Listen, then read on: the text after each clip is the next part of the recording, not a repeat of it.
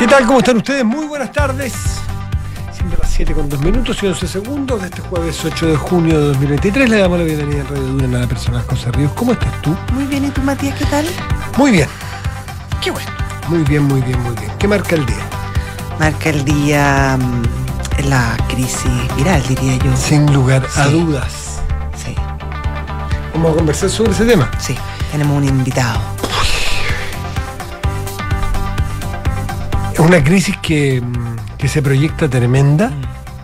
Una de las cosas que nos enseñó la pandemia es que eh, tiene varias, varias miradas, la mirada propiamente sanitaria y luego tiene la mirada de las proyecciones matemáticas, los modelos matemáticos Claro. funcionan y eso es lo que más nos apanica porque cuando te acuerdas que ya en la pandemia nosotros normalizamos casi todo. Eh, Normalizábamos no salir de la casa, po. Mm. normalizábamos eh, echarle eh, líquidos raros a la comida cuando No ver a llegaba. la gente, no. Claro, normalizábamos a veces que no salir de la casa en un mes, no tengo Sí. idea. Bueno, y normalizábamos también, porque lo aprendimos de los expertos, que, que decían, bueno, el pic viene en tres semanas más. Y llegaban los pics en tres semanas más. ¿Por qué? Porque los modelos matemáticos funcionan. Las estadísticas, cuando hay países que tienen estadísticas, y eso es una gran cosa, los países que tienen estadísticas serias y, instituciones que hacen estadística, bueno, permiten eh, proyectar, y, y las proyecciones no son solo para pasar miedo, que es lo que está pasando ahora, las proyecciones son para prevenir. Esa es la gracia. Yo les leí en la mañana eh, un WhatsApp de la pa- doctora Paula Daza, que, suele, que suele escuchar Sí. aparentemente, y, Sí, que la, la tenía en mis contactos porque la hemos entrevistado. Y, nos- y el 22 del mes pasado, es decir, hace tres- dos, tres semanas, dos semanas, eh, me escribía así como auditora que la situación de la epidemiológica, la viral, la- que estaba tremendamente Y la lentitud de la vacunación, que era lo que mayor le preocupaba a ella en ese Y, momento. y bueno, y, y claro, la frivolidad nuestra, probablemente mía en particular, de no entender que, bueno, tampoco yo hubiese cambiado la historia de las cosas, pero, pero lo que quiero decir con esto es que quien se entiende de estas cosas y quien se pone a, proyectar estas cosas sabe que van a ocurrir. Y aquí está. La Aquí película está. Sinopsis estaba Sí. prevista y no solo fue ese WhatsApp. Me imagino que estamos en manos de gente que sabe proyectar y que sabe decir que vamos a llegar aquí. Y las cifras son dramáticas. El doctor Mayalich ha dicho que podemos llegar a tener Sobre 120 niños menores de 6 meses muertos. muertos. Ahora, la, la ministra Aguilera dijo que iba a convidar a- al, al exministro Mañalich a conversar y que le mostrara los modelos que él está manejando, porque lo- los modelos que ellos tenían en el ministerio eran distintos y eran bastante menores. Mm. Así que sería interesante que, mm, claro, que compartieran cifras y, y vean, vean por dónde va la cosa, porque estamos hablando de, de niños, de guaguitas menores de seis meses. eh, bien Mm. tremendo, bien tremendo. Claro, la, la su- la- la suerte, ¿no? bueno, el tiempo dirá y los expertos tendrán que analizar si estamos en manos de autoridades capaces de enfrentar una crisis sanitaria de este tipo. Eh, Hay de esperar que sí. Es de esperar que sí. Eh, la suerte es que estamos, yo creo, en manos de una ministra que es particularmente mm, desideologizada, que no es el caso de muchos otros dirigentes Mm. de este gobierno. Ni del pasado también. Siempre en los gobiernos hay gente que son más cabeza caliente, más ideologizados, que no están dispuestos a hablar con nadie, que sea, Sí. que ven, que ven al otro lado solo adversarios. En salud menos, sí, en salud menos. Pero, pero acuérdate Sí. que hay, hay querellas criminales. Sí, pues, pa- ¿ah? pero, pero en contra. O En contra del que gobierno pasado. a- al, al ministro Par- al ministro París, que, que no era una persona de derecha. Acuérdate que había acusaciones constitucionales, acuérdate que había personas que hoy día están en el gobierno que dicen que en el premio de pandemia Sí. que las cosas se tenían que hacer mejor. Exactamente. Eh, en fin, acuérdate de esas que nos están matando. Bueno, Eso decía. eh, la ministra Aguilera, hay que decirlo, era una activísima asesora Sí. del ministro París en el gobierno del presidente Piñera. Me tocó y nos entrevistó, nos tocó entrevistarla muchas. Sí. veces y es una profesional ante todo. Ella puede tener su voto, su simpatía, su ideología, Claro. pero no lo. Y esa es una garantía que creo que todos los que la conocemos entrevistándola y, y hablando con ella muchas veces para entender, no va a poner por ningún motivo por delante. De hecho, hoy dijo: Yo fui una, una asesora del, del gobierno del presidente Sí. Piñera.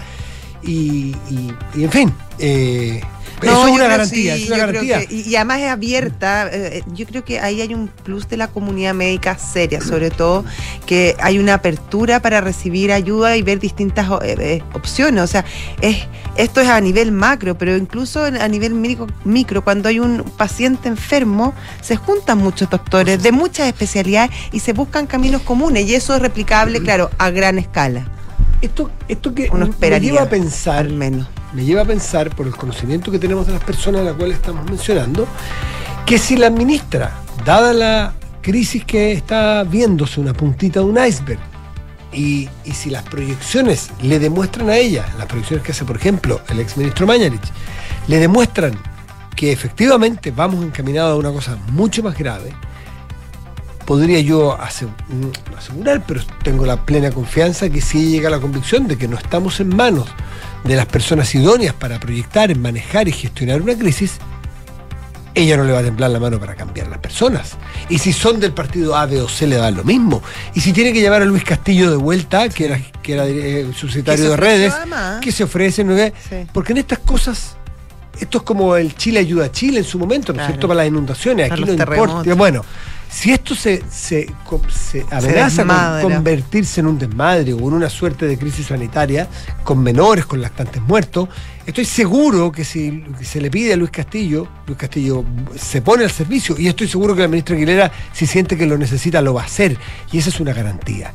Eh, por lo tanto, las conversaciones tienen que darse, tienen que darse luego, tienen que cotejarse las cifras, los modelos matemáticos, las proyecciones ya anoche me tocó entrevistar al, al, a Luis Castillo. A Luis Castillo. Y quedé tremendamente preocupado porque yo mismo reconozco que ayer, claro, teníamos la información de la, de la niña, de la lactante que murió en el hospital Vicuña de, San Antonio, pero pero nada, con la primera pregunta de entrada, Luis Castillo me, eh, me esbozó un escenario de, no de proyección numérica, pero sino que de una radiografía o, una, o un diagnóstico del, del, de, la, de, la, poca gestión que hasta hoy hay y sin ningún... Eh, no sé, yo no noté por lo menos ningún sesgo ideológico ni querer hacer oposición con esto. Sencillamente él narró técnicamente los problemas de gestión que hoy está enfrentando el problema o que con que hoy se está enfrentando el problema. En manejo de camas, en manejo de crisis, en manejo de información, en manejo vacunatorio la cosa está, francamente, en una situación compleja, complejísima, muy grave, que nos ayudan muchas cosas. Por ejemplo, una comunidad de antivacunas que han hecho un daño feroz en nuestra sociedad y que lo siguen haciendo y que siguen convenciendo a los más desprovistos de información. Eh, de, ir en contra de la evidencia científica. Ya, esos son los antivacunas que son unos locos y que han hecho mucho daño de desinformación, además. Pero también, Matías, y, acá yo creo que todos tenemos que hacer una culpa, al menos yo, también la. Poco la, negligencia, la, la, la, poca como ya pasó la pandemia, entonces ya, ya no es necesario. La fatiga pandémica. La fatiga pandémica. Claro, y estamos todos cansados Mm, y, claro, yo vacuné a mi hija que está dentro de la campaña, pero el resto de la familia no se vacunó, pudiéndonos haber ido a vacunar, quizás. Eh, y ayudar al menos a esto, ya sabemos que, está también esta, mm, el, si estamos todos vacunados o los más vacunados, también tenemos, evitamos que se siga propagando el virus, aunque nosotros no seamos población de riesgo. Y yo creo que, claro, también ahí hubo un, desgano por parte de la población de, de, hacer lo que sabíamos que se puede hacer para prevenir este tipo de situaciones. Quizá a lo mejor también faltó una mayor, una campaña más fuerte por parte del gobierno respecto a la vacunación. Eh, quizás también hubo cierta dejazón ahí, pero, pero también está la responsabilidad de cada persona y, ya sabemos cómo funciona esto y sabemos que hay que lavarse las manos cada vez que uno está, eh, ojalá si uno eh, andar en lugares públicos con la mascarilla, son cosas que ya aprendimos, pero que como que quisiéramos olvidar. Y ahora estamos frente a otra crisis y probablemente vamos a tener que, que, empezar a hacer lo que sabemos que tenemos que hacer y no hacernos los tontos. Claro, y quien tenga una guaguita en su mm. casa, en su familia, bueno, eh, restringir las visitas. Exactamente. Eh, eh, y, que eso, la mascarilla obligatoria y lavarse las manos frente a esas guaguitas porque los lactantes. Y la ventilación de las casas. Los lactantes y la tercera edad son los son los, Sí. eh, son los segmentos etarios más riesgosos en este momento. Sobre todo el sincicial, los menores de seis meses, es muy, muy, muy peligroso. Mm, Exactamente. Así que bueno, esa es la noticia que se toma la, la agenda hoy. Eh, eh, eh, estamos recién a 8 de junio. El, el corazón del invierno está por venir y bueno, y, y- y por lo tanto hay que, hay que tomar los resguardos desde ya. Esa sin duda es la noticia y es la noticia más, más preocupante. En cambio, una buena noticia en el día fue la baja inflación. Sí. Tuvimos una. una 0,1. Exactamente, tuvimos estos. El, esta es la, la información que entregó el, el Banco Central. El INE. El- perdón, el INE, el, eh, el índice de precio del consumidor subió un 0,1% en mayo, que eh, se ubica bajo el consenso del mercado Sí. que proyectaba Cero- menos. cero ce- cuatro. ce- no menos, más 0,4. Sí. Eh, esta es la, es la información que entrega el Instituto Nacional de Estadística. El dato anualizado es, bajó desde el 9,9% observado en abril a 8,7%. Esto es 12 meses. Claro, interanual. el- el interanual. Así es que es una buena noticia, le pone presión nuevamente Al Banco al Central. Banco Central, una presión en el buen sentido de la palabra. El Banco Central no, no es que se deje presionar por tweets, digamos.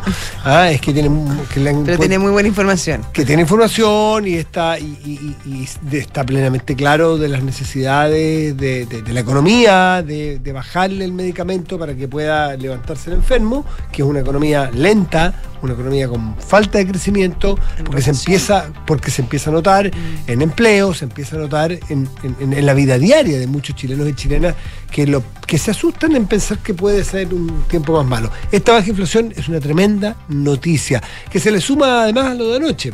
Otros terraplanistas, los del retiro, los del retiro, los de las vacunas, los terraplanistas, que tanto daño hacen, eh, inventando fake news y, evidan- eh, y, desmintiendo o, o ignorando la evidencia. Aquí hay tipo hay 48 parlamentarios que, mm, que, ¿Que no- que ayer votaron a favor. Sí. Y parlamentarios que, bueno, varios de ellos que uno no los conoce, no, no, yo no sé de qué partido son, ni, ni de qué región, ni nada, pero hay otros que uno sí conoce. Eh, que, que sí conoce y que uno, que no sé, en la próxima entrevista uno va a preguntar, hay que preguntarle, mire, señor, ¿usted me podría explicar ¿Hasta cuándo va a seguir votando por los retiros? dónde está su evidencia? ¿Dónde está su. cuál es el sentido de responsabilidad que usted tiene representando a gente que la engaña? Porque estos parlamentarios, que probablemente están asustados porque en las, en las encuestas que ellos tienen están mal evaluados en la interna, en su distrito, vaya a saber uno en qué parte de Chile, ellos están a favor de, las, de los retiros para poder mostrar que votaron a favor de los retiros. Es decir, para comillas, engaño, favorecerlos a ellos con los retiros. Pero el engaño ese que no les dicen es que en el largo plazo los están perjudicando y ellos de eso no se hacen cargo. Eso es un engaño eh, a mano armada. ¿m? De los Flagrante. 48 parlamentarios que votan a favor. Alguien dirá, oye, pero córtenla, si cada uno vota como quiera. Pero algo que hace evidentemente daño no tiene derecho a hacer lo que quiera. Pues ya puede hacerlo, de hecho lo hicieron. Pero nosotros tenemos derecho a desenmascararlos, que son realmente parlamentarios que le están haciendo daño a la- a sobre todo a los sectores más populares y más, eh, más pobres de nuestra sociedad. Ya, tenemos un, un programa con hartas entrevistas hoy día, así que el Kiki ya nos está haciendo unos, unas señales de que tenemos que darle. No, tiene, cualquier Tú sabes que yo, minuto, donde sí. manda capitán, Sí. No, perdón, le pedimos disculpas. no manda acá. ¿ah? 7 de la tarde. Además, 15, sabemos que acá en esta radio son de armas tomar. siete de la tarde, 15 minutos. Estás en Duna. Nada personal.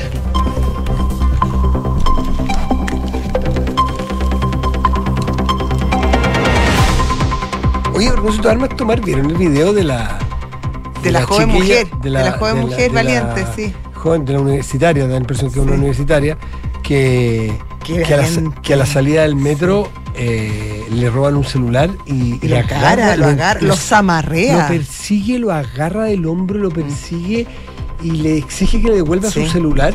Impresionante, súper valiente. eh, y que termina, oye, pero qué impresionante. que, bueno, él, se nota que es una mujer de un gran estado físico Sí. y, y- y Muy vital, forma, muy vital. vital. y muy joven. Esa, Sí. esa juventud, no sé. uno Sobre no- todo joven. Uno no podría hacer, digamos, yo me tropiezo tres veces. Imagínate, yo Pero se notaba que era una mujer joven y de mucha energía y, fuerte, y fortaleza, pero además Sí, valentía. at- Atlética. ¿Viste cómo lo agarró? oye, y con des- ¿sabes, sabes qué es lo que me gusta a mí? La decisión, sin miramiento.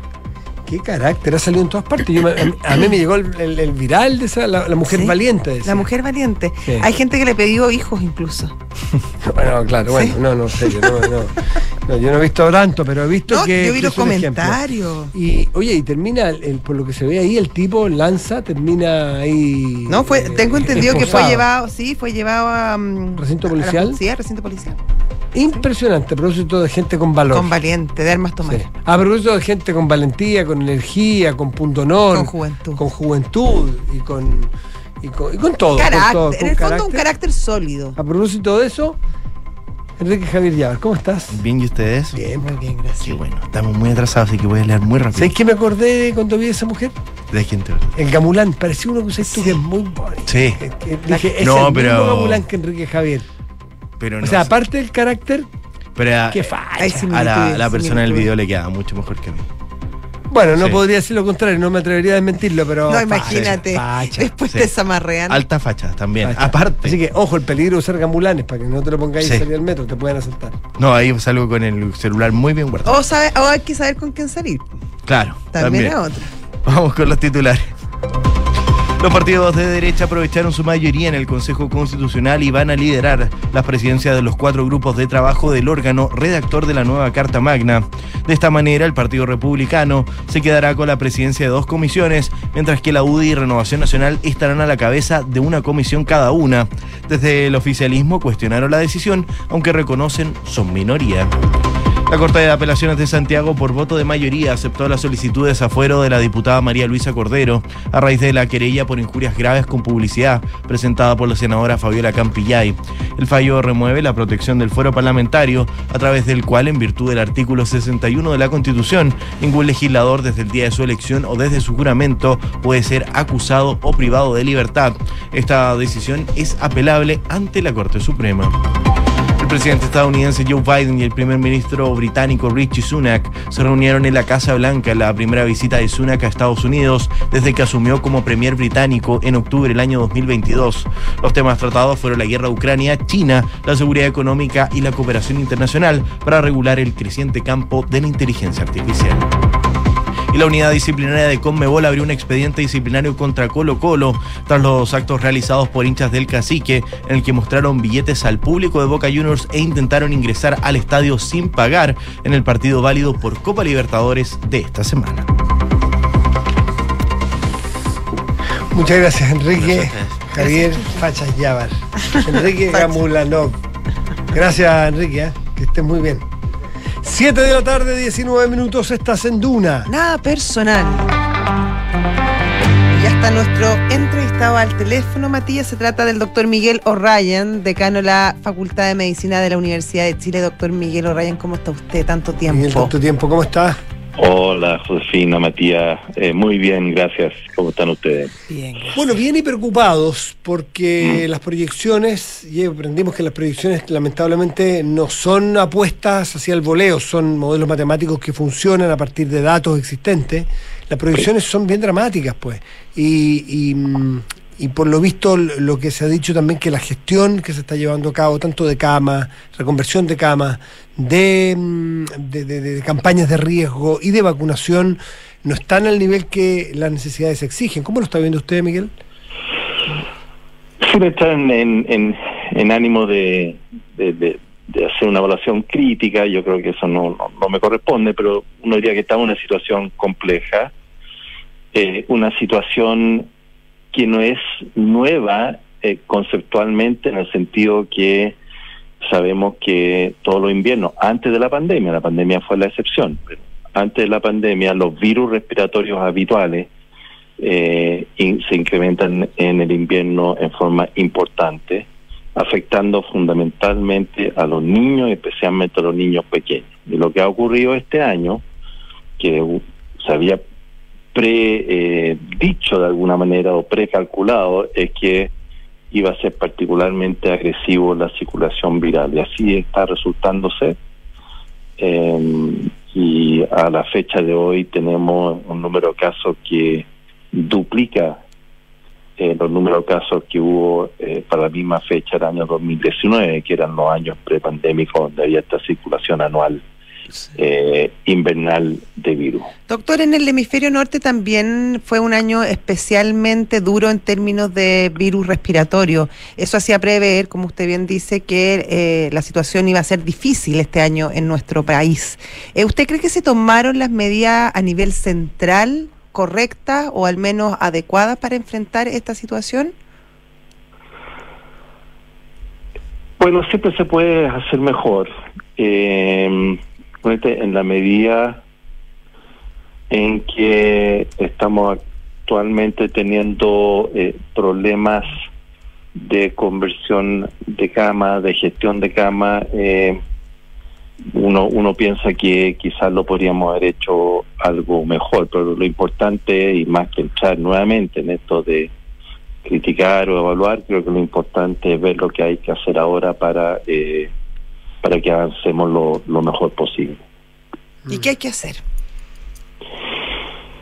Bueno, la autoridad tiene que hacer lo suyo y, y teniendo ahora ya, como bien decía Matías, eh, y recientemente implementado, porque esto no existía antes, un sistema de predicción de cama que se está afinando todavía, ¿eh? trabajo estamos haciendo con un sistema complejo de ingeniería, en donde tomando las curvas que van ocurriendo en las diferentes regiones del país, eh, uno puede hacer cálculos matemáticos para ver cómo viene o cómo van subiendo o cuándo se logra la estabilidad de los casos.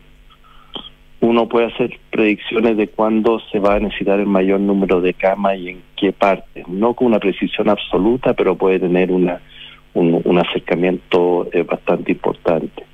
Y eso debe permitir entonces que la autoridad, mirando estas proyecciones, un poco en el símil que se hizo durante la pandemia para la población adulta, ahora estamos hablando de la población pediátrica, que tiene sus particularidades, se puede ir viendo dónde se van a ir necesitando eh, camas de eh, hospital y camas eh, de unidad de cuidado intensivo, que son las más complejas, y en qué momento. Y, y con eso ir entonces previniendo cómo hacerlo para que esté esa disponibilidad. No es solo la cama, ¿eh? ojo, es, eh, la cama más todo lo que requiere, el equipo médico, de atención. Se le llama la cama, pero es un team. Claro. Ah, es un team.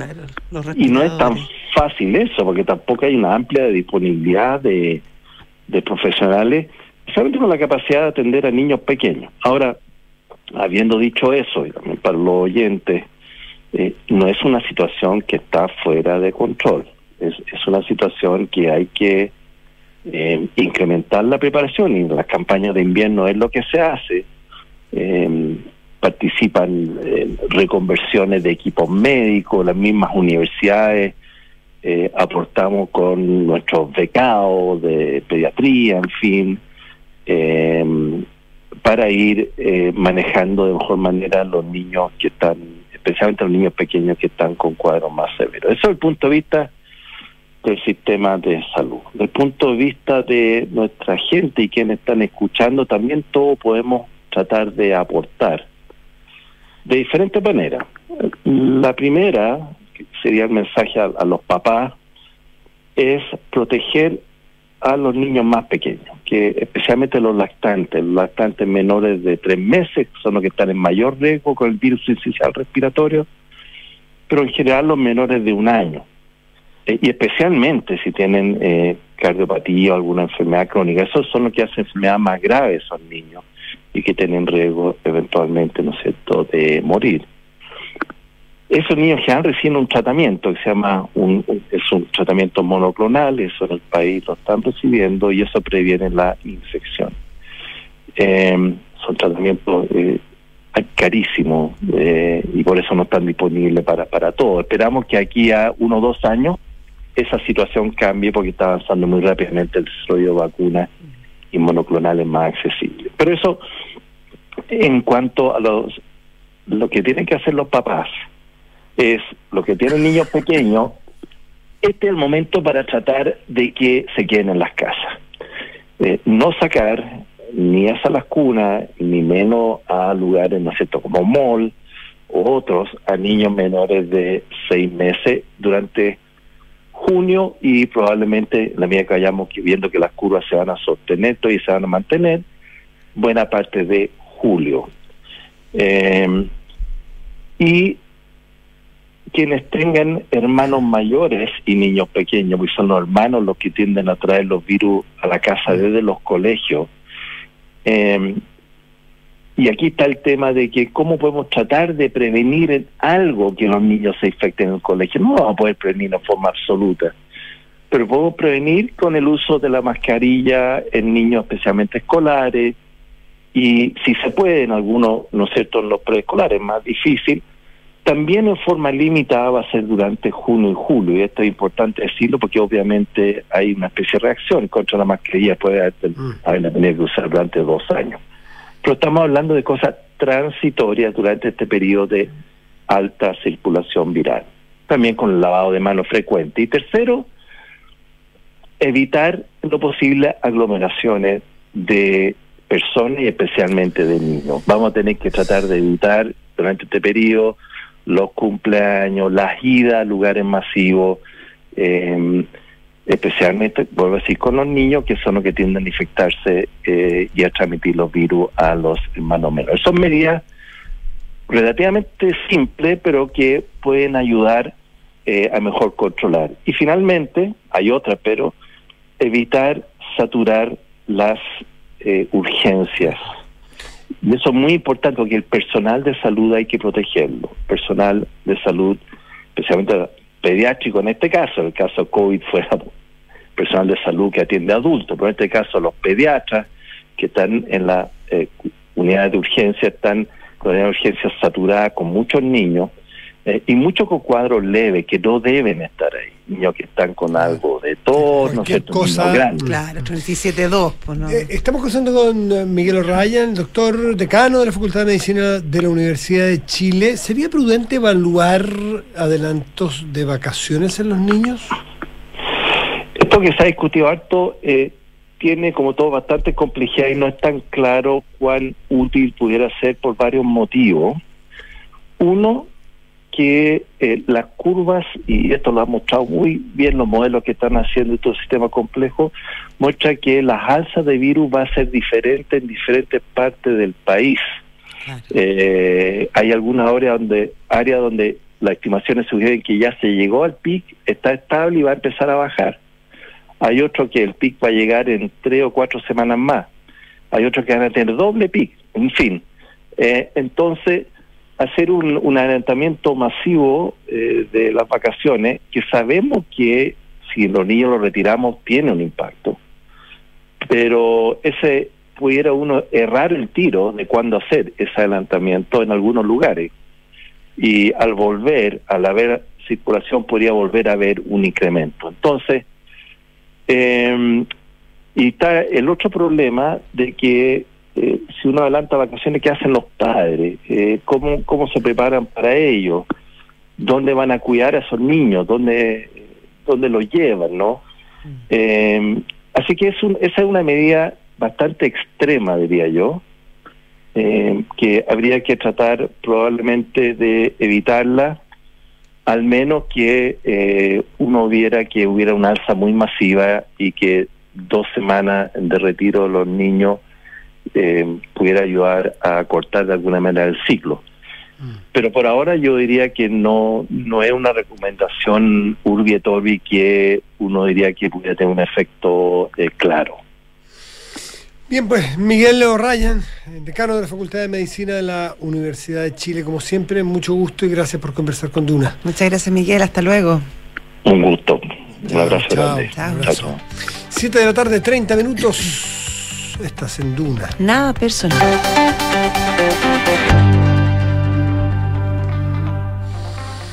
Más temas en competencia, porque viene. Sí, viene la, viene la pronta- Leslie luego. Exactamente. En, en pocos Sí. minutos, sí, sí. Eh, hablemos un poquitito de, de este IPC, de Sí. este, eh, este IPC que, que viene a traer esta, esta buena noticia, ¿no es cierto?, que cambia la trayectoria de lo que venía ocurriendo.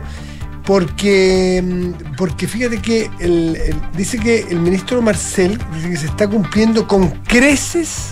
mm, y son buenos los, los- los- los añadidos que lo, cuando adjetivan la, La- claro, la- la- las frases. claro, eh, que, se, que, se, que se cumplen con creces las expectativas de baja de inflación. Porque uno es distinto, perdónenme el lenguaje, en las autoridades económicas hace una diferencia. Es distinto que el ministro diga se están cumpliendo las bajas, se están cumpliendo las expectativas de la baja inflación, a que diga se están cumpliendo con creces. Es decir, estamos en el rango más positivo de esa expectativa. Dice, creo que es especialmente importante para la familia, no solo por la cifra más global, sino que también lo que ocurre con los alimentos. En el caso del IPC de alimentos, tiene una caída. Y en la canasta básica de alimentos está cayendo 0,5%, al igual que en el mes anterior. Interesante porque es distinto que caigan bienes suntuarios a que caigan alimentos. Acá lo que más cayó fue el, el ítem de transporte, básicamente por, el, por el- la baja de los combustibles. Y eso obviamente tiene un impacto en el índice completo, porque sabemos la, la relevancia que tiene el Se pon- combustible. Se distintos las cosas. Sí, y también tuvo una baja importante el ítem alimentos que fue cero, no hubo variación.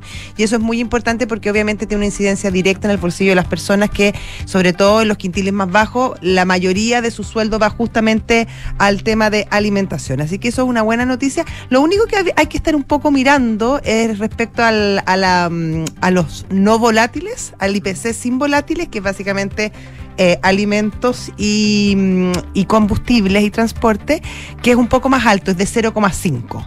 Por lo tanto, hay que estar atento a, a ese, a ese índice porque eso podría estar escondiendo a lo mejor algunos temas que, que hay que estar todavía atentos. El vestuario también subió, pero poco, 1,1, fue lo que más subió, vestuario y calzado. Y, y el resto, bienes y servicios 0,3, en realidad cayó transporte y también caen las comunicaciones. Eso en, en líneas generales, de hecho ya en la- los gremios del, del comercio eh, estaban pidiéndole al Banco Central eh, que, eh, que baje las tasas. Sabemos que pronto, a- en, en pocas semanas más, ya se va a conocer la decisión del Banco Central respecto a la tasa de interés y al IPOM. Que dé esa señal. Que de esa señal, pero tampoco está muy claro, porque viste que hoy día el FMI le pidió a todos los bancos centrales del mundo que estuvieran atentos y que no se entusiasmaran mucho y que siguieran muy estrictos en las medidas antiinflacionarias. O sea, el riesgo inflacionario aún no pasa. Ahora, Chile, digámoslo, fue uno de los países que partió antes con las alzas de, mm, de tasa. Por lo tanto, también se está bien, debiera también verse cómo han, cómo, cómo han afectado positivamente, ojalá, eh, esas medidas. Esto es que es con la salud siempre es bueno hacer esta- estas analogías que hacen los, economistas, ¿cierto? Con la fiebre, etc. es es, lo que cada uno de nosotros ha vivido como experiencia cuando eh, siente los primeros síntomas de un resfrío Claro. y, y se- y hace reposo y hace cama. La el que sale y se, se le, y se Y- le y- complica. Y, le pelea y le, y le boxea al resfrío y cae, al tercer día ya no cae en cama porque se está cuidando, sino que cae en cama porque lo botó nocaut el resfrío. Claro, claro. Lo que dices tú es lo que Sí. hace la autoridad monetaria del Banco Central chileno, es que tomó las precauciones con los primeros síntomas. Es que cada vez toma más valor el, el que, el que a veces lo dábamos por, por normal, el que el Banco Central no solamente sea una entidad técnicamente eh, apta, súper, súper competente, sino que además que tenga autonomía de los gobiernos de turno para poder tomar las medidas que tengan que ver con el largo plazo más allá de los periodos presidenciales y de los gobiernos. Es decir, esa autonomía y esa capacidad técnica hace que eh, sea una entidad o, o una institución de la cual debiéramos tener más conciencia de lo útil que es por el respeto técnico Sí. que tiene. Ahora, en la última, en la última medida que tomó esta que le pidió a los bancos, ¿no es cierto?, que capitalizaran un Claro, poco el más. colchón, el buffer. Eh, exactamente. Bueno, tuvo un análisis crítico de los bancos, especialmente, bien explícito, en que no compartieron la Sobre decisión. todo le molestó la sorpresa que no hubiese Sí. ningún indicio respecto a esta decisión cuando en general el Banco Central lo que busca es que no haya sorpresa, eh, es dar ciertas ciertas señales respecto a lo que va a pasar. Y en ese sentido interesante lo que va a pasar en la próxima reunión porque además de conocer qué va a hacer respecto a la tasa, se va a conocer el próximo IPOM y ahí entregan bastantes claves de cómo ven ellos el panorama económico a lo que viene el resto del año. 7 de la tarde, 36 minutos, estás en Duna. Nada personal. Son los infiltrados en nada personal. Leslie Ayala. Nada. Hola, Leslie Ayala, nada más que decir. ¿Cómo Ah, estás, Leslie? bien y ustedes. Bien, pues. Bien, pues. Oye, em, tenemos un nuevo capítulo respecto a la situación Vivanco y todo lo que se ha generado. Presentó su renuncia y al parecer no está muy claro aún y se puede está la, la posibilidad que el puesto de vocero quede vacante por un tiempo. Sí, lo que pasa es que eh, luego que obviamente la magistrada Ángela Bianco eh, dimitiera su rol como portavoz de la Corte Suprema, había una decisión ahí que tomar en el Pleno y también por parte del presidente de la Corte Suprema, Juan Eduardo Fuentes, respecto a quién la iba a suceder. Pero esa decisión no se ha determinado en, la máxima, eh, en el máximo tribunal del país, sino que más bien lo que se determinó es dejarlo vacante. ¿Por qué? Porque además al ministro Fuentes le quedan pocos meses para eh, terminar su periodo como presidente y siempre lo que se dice al interior del Pleno que la voz que es la más importante, obviamente, del Poder Judicial, recae en el presidente de la Corte Suprema. Entonces, no sería necesario, por ejemplo, eh, designar un subrogante eh, respecto a lo que ocurrió esta semana, sino que más bien sea él la persona que se dirija al país cuando el Poder Judicial tenga algo que comunicar eh, de forma relevante, obviamente, en base a sus decisiones. Es uno de los coletazos, obviamente, que dejó la entrevista la tercera domingo, donde eh, la magistrada tuvo que renunciar a su rol como vocera del máximo tribunal por todas estas polémicas que se han generado obviamente en base a su interpretación de un polémico fallo que hasta el día de hoy sigue haciendo noticias que tiene que ver con la tercera sala y el tema de la ISAPRE y los alcances que tiene esta resolución de la Corte Suprema respecto a los afiliados y las tablas de valores y cómo se van a aplicar acá la restitución de excedentes que ha ordenado justamente el máximo tribunal. Pero, disculpa, ¿eh? yo quiero saber qué pasa en esa tercera sala. Yo quiero saber qué se conversa si es que a mí me sigue sin convencer, salvo que los hechos mm, nos, no- nos demuestran lo contrario, de que esto no, no fue un lapsus, que esto no fue una arrancada de tarros, disculpen el, el criollismo, que esto no es una decisión tan solitaria de esta ministra, o sí, Leslie Ayala.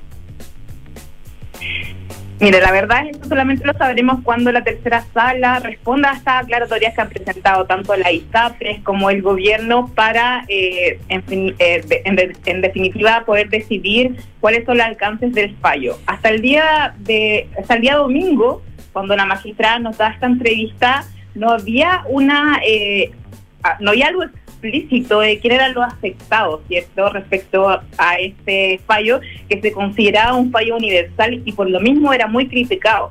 No sé si ustedes se recuerdan, pero inspiró este fallo muchas columnas de opinión, eh, cartas al director, etcétera, porque habían abogados que planteaban que la Corte Suprema no podía hacer políticas públicas Se había desde- excedido, claro. claro, desde, desde su centro como Poder Judicial, ni involucrarse obviamente en la legislación, sino más bien fallar caso a caso.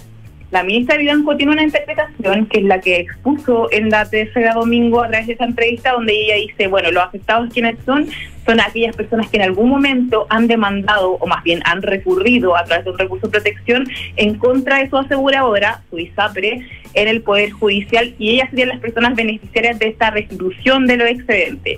Ahora, algo que aclarar, los excedentes no son dinero. El mismo fallo lo relata tal cual que dice que son eh, una devolución en términos de excedentes. En el caso que, por ejemplo, algún afiliado haya recurrido a tribunales y haya reclamado de que se le estaba aplicando una tabla de factores que no tiene que ver con la que hace dos años instruyó la Superintendencia de Salud, que es la que la Corte Suprema dice que es la que debería finalmente guiar este cobro de quienes tienen una salud privada y que son los afiliados de la ISAPRE. Pero, Leslie, los excedentes finalmente se traducen en dinero, en plata, ¿o no? No, no siempre, porque tiene que ver también con restituciones, por ejemplo, cuando tú vas a una hora al médico, tú puedes pagar con excedente, una operación, por ejemplo, la puedes pagar con excedente, siempre y cuando obviamente la ISAPRE reconozca esto como tales. Efectivamente, algunas ISAPRES restituyen eh, estos cobros de exceso a través de dinero que lo depositan en cuentas bancarias, pero nunca el fallo lo ha establecido de esa forma. De hecho, lo plantea como una fórmula que tiene que resolver justamente la superintendencia eh, de Salud, que es la que regula el funcionamiento de la ISAPRE y que le dio en principio seis meses. Y recordemos que hace un par de semanas solicitaron una prórroga de seis meses más y entre medio obviamente esto se vincula a la ley corta ISAPRE que ha presentado el gobierno y también a esta reforma constitucional que presentaron algunos senadores para dar algún tipo de salida a esta crisis que se ha llamado de la ISAPRE a propósito de esta sentencia. Mm, mm. Claro, no es dinero, pero es... Al final es es- dinero es para, para el ISAPRE. pues. es porque tiene que pagar igual, pues si es una, por ejemplo, eh, paga a través de una consulta al doctor, le dice, ya no te voy a dar la plata, pero anda gratis al doctor. Igual esa consulta la ISAPRE se la tiene que pagar al doctor. pues. Claro, No, la plata no pasa por el por el afiliado, pero pero finalmente igual es un desembolso para el ISAPRE. es un desembolso, pero que no tiene que ver directo con que uno, por ejemplo, no sé, va a recibir 100 mil No. pesos. Ah, no, no, no, no, no, no, pero tiene un costo económico pero para el descuento, ISAPRE. descuento en Claro. una prestación. Sí. Leslie, ¿cuándo, cuándo pien- se sabe que puede responder a las distintas consultas que se le ha hecho a la tercera sala de la Corte Suprema? A propósito de todo lo que ocurrió con Ángela Vivanco, recordemos que el ministro Muñoz, que es el presidente de la sala, Ángela Vivanco nos entrega a nosotros su versión como presidenta subrogante de la misma, que es la tercera sala que ve asuntos constitucionales, eh, pero el presidente titular es Sergio Muñoz, que es quien lleva más años en el máximo tribunal y que adelantó su retorno de vacaciones. Él estaba en una situación de feriado legal y iba a volver eh, el 12 de, junio y sin embargo a propósito de todo lo que generó la entrevista a la ministra Vivanco y su situación en particular, él decidió volver el día de ayer. Eh, es posible que esto se vea eh, en las próximas horas porque tiene que ver con una titularidad. Lo que espera la tercera sala es tener la mayor cantidad de jueces que hayan fallado justamente este, esta sentencia polémica, por supuesto, del 30 de noviembre del año pasado para que obviamente ellos sean los mismos los que decidieron esta situación, quienes finalmente le aclaren tanto al Ejecutivo como a la ISAPRES cuál es el alcance de esta sentencia. Entonces podría darse cuando esté la sala titular. Ahora, una pregunta, una pregunta de, de- de ignorancia pura mía. ¿Te acuerdas que en la entrevista la ministra Vivanco dice que ellos no, no tuvieron a la vista los números porque nadie los presentó? En esta instancia donde la tercera sala se tiene que pronunciar frente a los requerimientos que ha hecho tanto el gobierno como las distintas ISAPRE, ¿va a tener a la vista los números, por ejemplo? Es que eso la superintendencia tuvo que haberse lo establecido de alguna forma porque ellos dicen, y de hecho la misma ministra Vivanco la entrevista dice, a nosotros nos dicen, no se dan cuenta el costo de lo que esto significa. Recordemos que las aseguradoras apenas conocieron del fallo y dijeron, nosotros nos vamos a crear en un par de meses porque es imposible devolver esta cantidad de dinero a un universo infinito de la cantidad de afiliados que hay en la ISAPRE.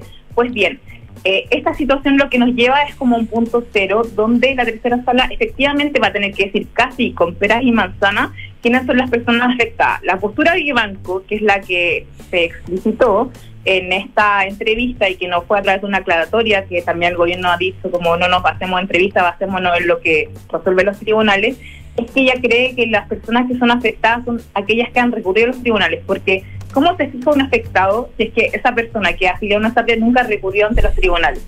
Esta persona se siente afectada, obviamente, por, el, por, por esta aplicación de la tabla de factores. Bueno, esa es una situación que es la que va a tener que resolver ahora la tercera sala y decir, en definitiva, si las personas que son beneficiarias de estos excedentes que se van a devolver o que está obligada la ISAPRE a devolver, son justamente esas personas que en algún momento han presentado algún tipo de recurso de protección. Recordemos también que esta audiencia, donde se genera el fallo del 30 de noviembre, es una audiencia muy especial. La sala, en base a toda esta como avalancha de recursos que durante años estaban presentando respecto en contra de la ISAPRE por parte de los afiliados, decide hacer un ejemplo por cada una de las ISAPRE y en base a eso ellos deciden eh, declarar ilegal la tabla de factores que imponía cada una de estas aseguradoras de forma particular y decir, ustedes tienen que reglamentarse por lo que la superintendencia hace dos años ya estableció y si cobraron de más tienen que devolverlo. Entonces es muy importante obviamente este pronunciamiento, pero aún es como una situación que solamente uno de sus ministros ha explicitado, la ministra Ángela Vivanco, a quienes se le ha solicitado que se inhabilite porque ya pronunció eh, una opinión al respecto y serán los otros cuatro ministros eh, quienes resuelvan esta controversia. Hay Sí. mucha expectación, por supuesto, en esta situación. La ministra Ángela Vivanco vivió una situación muy compleja esta semana. Esto le costó, esta entrevista le costó su vocería, la pérdida de, entre comillas, confianza del Pleno. No así el presidente, que el presidente de la Corte Suprema sigue siendo muy cercano a la ministra, pero él obviamente, motivado por lo que el Pleno decidió el día lunes, tuvo que pedirle su renuncia. Sí. Leslie Ayala, como siempre, muchísimas gracias. Que esté muy bien. Gracias, Leslie. Hasta luego. Que esté muy bien. Chao, chao. chao, gracias. 7 con 46 estás en Duna. Nada personal. Y saludamos a nuestros patrocinadores. Y una vez más, Zurich es reconocido en los premios Salmón 2023 gracias a la rentabilidad de sus fondos mutuos que demuestran el compromiso y desempeño a la altura de sus clientes. Conoce más y empieza a invertir hoy en Zurich.cl. Universidad Andrés Bello creó un nuevo observatorio para la inclusión, una unidad que a través de nuevas ofertas formativas de investigación buscará fomentar el bienestar e integración laboral de personas en situación de discapacidad. Hacemos una pausa y volvemos. Estás en duda. Nada personal. Como forma de aportar al desarrollo de una cultura inclusiva que fomente el bienestar e integración de personas en situación de discapacidad, Universidad Andrés Bello lanza su nuevo Observatorio para la Inclusión. Esta unidad profundizará la oferta educativa de la universidad en la materia, además de realizar investigación y aportar a la generación de políticas públicas inclusivas. Universidad Andrés Bello, acreditada a nivel de excelencia en todas las áreas. Amor, ¿te acuerdas que dijimos que este año íbamos a ahorrar y contratar unos seguros? Sí, deberíamos hacerlo. A mí me tinca en Zurich. A mí también. ¿Y los seguros dónde? En Zurich igual, po. Acuérdate que además de ahorro, también tienen seguros para todo lo que necesitamos, como seguro de auto, hogar y hasta seguro de vida. Me meto al tiro a Zurich.cl. Los riesgos de personas son asumidos por Zurich Chile Seguros de Vida S.A. Los riesgos de daños son asumidos por Zurich Chile Seguros Generales S.A. Fondos son administrados por Zurich Administradora General de Fondos. Infórmese de las características esenciales de los fondos, las que se encuentran contenidas en su reglamento interno. Más información en www.zurich.cl. Con Talana, la más completa plataforma digital de recursos humanos, ahorras tiempo y costos. Gestiona la información laboral de tus colaboradores, firma digitalmente, calcula remuneraciones y encuentra al talento ideal para tu empresa, directo desde la app más descargada y mejor valorada para la gestión de personas. Únete a las miles de empresas que ya han digitalizado su área de recursos humanos con Talana. Conoce más en talana.com. En Verisur queremos que estés tranquilo, por lo que al contratar tu alarma Cero Visión podrás llevarte de regalo nuestra nueva cámara de seguridad con inteligencia artificial integrada, con la cual podrás controlar tu hogar o negocio estés donde estés desde tu celular, porque Verisur funciona. Contrata la alarma Cero Visión y obtén de regalo nuestra cámara de seguridad llamando al 600-385-0003. Calcula ahora en verisur.cl. Oferta válida entre el 26 de mayo y el 30 de junio de 2023, sujeto a la factibilidad técnica. Demás términos y condiciones en www.verisur.cl. Club nació como el proyecto alternativo de la bajista Tina Weymouth y el baterista Chris Franz, la base rítmica de Talking Heads. Su estreno de 1981, grabado junto a un colectivo de músicos en Bahamas, se convirtió en una de las sensaciones en la música bailable de la época, con una influencia que resonaría en toda la década del 80. Esta es la historia que te contaremos hoy desde las 8 y media en un nuevo capítulo de Sintonía Crónica Debut en Duna 89.7.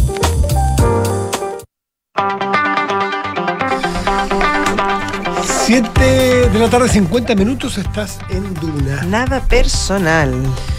Y fíjate que uno de los efectos de la pandemia, que claro, pasó en su fase dramática, en su fase dramática claro. de, de, de, la pandemia misma, ¿no es cierto? De los mm. efectos que, que tenía el virus. Claro, en la crisis como tal. Pero tiene un rezago y tiene una, una, consecuencia que ha durado y que va a probablemente durar mucho tiempo y tiene que ver con los estragos en salud mental de la población. Uno de cada cinco personas que viven en Chile tiene alguna enfermedad mental, porque además esto no tiene que ver solo con la pandemia la salud mental. O sea, claro, lo siempre que, ha existido. Lo que da la impresión es que cambia es la, es, el, es la seriedad o la percepción de riesgo o la, la aceptación o también. lo en serio que nos tomamos Sí. la salud mental que antes era como para un margen especial de personas que les gustaban estas cosas raras de las terapias, pero eso es muy antiguo. Hoy día las personas más bien tienen conciencia de lo importante que son las terapias de distinta índole, pero también que lo difícil que es, porque son escasas, son caras, Son es la caras, verdad. son caras. Y no siempre son muy cortas. Son por- largas, son caras, son, son difíciles y además requieren profesionales específicos que tampoco hay tantos. Mm, Exactamente. Bueno, en la Fundación CENFA, que otras veces hemos conversado Sí. con ellos, se, justamente a lo que se dedican ya hace 57 años, esto es una fundación sin fines de lucro, aporta el bienestar emocional y la salud mental de personas y familias eh, que, claro, que tienen menos posibilidades de poder acceder a esto. Está con nosotros Paz Caña, que es la directora ejecutiva de CENFA, que le damos las gracias por tener nuestro llamado. Paz, muy buenas tardes. Hola Paz, ¿qué tal? Hola, buenas tardes, Matías, Josefina. No, gracias a ustedes por poner, por tener la posibilidad de conversar de este tema, como ustedes dicen, tan, tan relevante y urgente hoy en día. ¿Qué es lo que hace exactamente CENFA para que conozcamos un poco más? Mira, CENFA, como tú bien decías, hace más de 57 años, se dedica a apoyar eh, el bienestar emocional, pero hoy día es bastante más claro decir derechamente la salud mental, de familias, es algo que, mm, que es poco habitual, eh, obviamente de familias, de personas, de jóvenes, de niñas, de niños, em, y lo hacemos con un equipo bien grande de terapeutas voluntarias y voluntarios, que son por una parte terapeutas familiares y por otra parte psicólogas y psicólogos.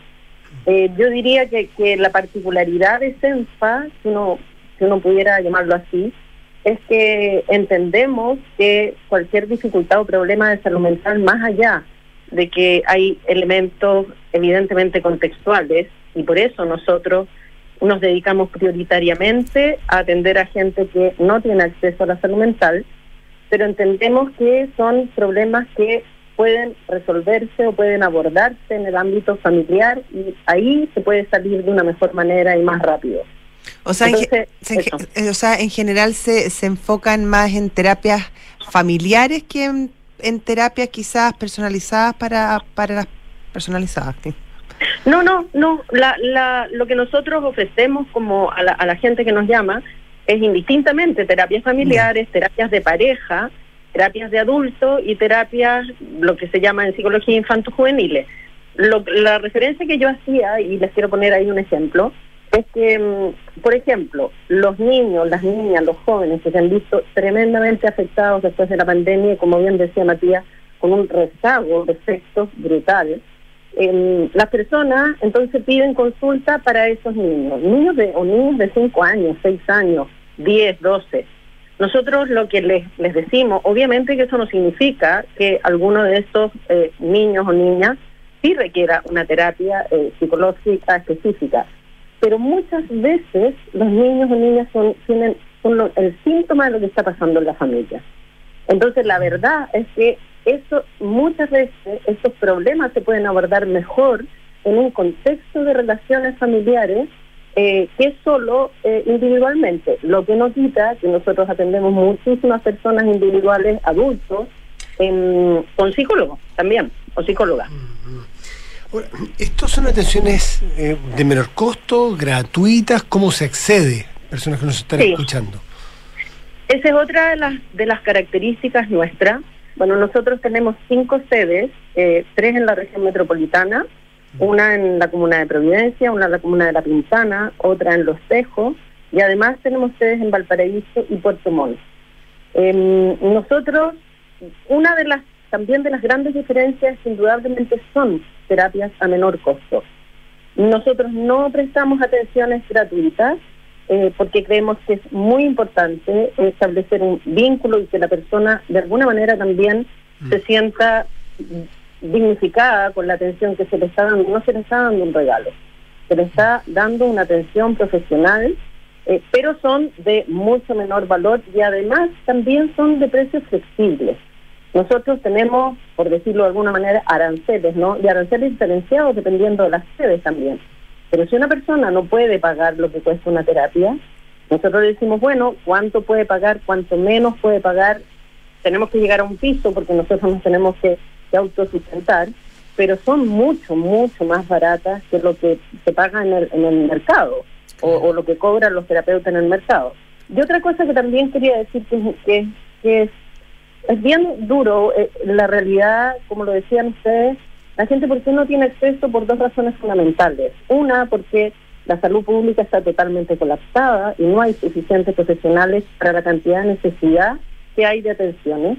Y la salud privada, eh, en general, es totalmente inaccesible. Si uno piensa que una, una consulta privada psicológica parte en 50, 60 mil pesos hacia arriba, ¿para qué decir una consulta de psiquiatra en términos eh, particulares?